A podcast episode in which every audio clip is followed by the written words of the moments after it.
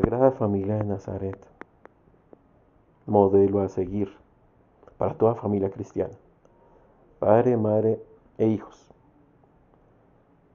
La misión que se tiene en el quehacer cotidiano, cristianamente hablando, teológicamente hablando.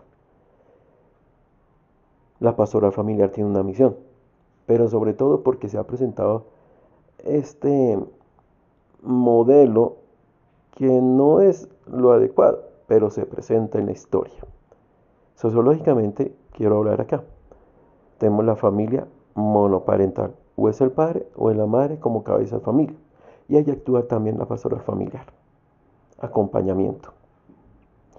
Tenemos la familia extensa, tenemos la familia compuesta. Hay diferentes tipologías. Pero últimamente, de hace años para acá, se está presentando este otro tipo de familia, sociológicamente hablando, que cristianamente no lo acepta mucho. Y es la familia, entre comillas, homoparental. Papá, mamá, mamá, mamá. Hombre, hombre, mujer, mujer. Como, como cabezas de familia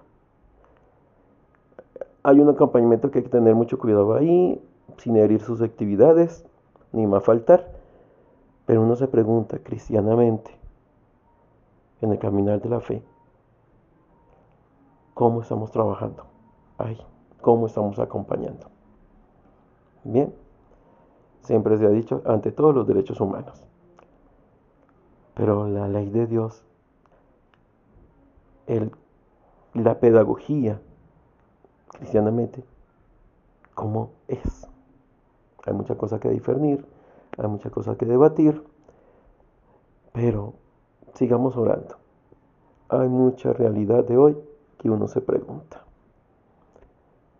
Oremos frente a la realidad familiar en este plan de salvación. Bendiciones.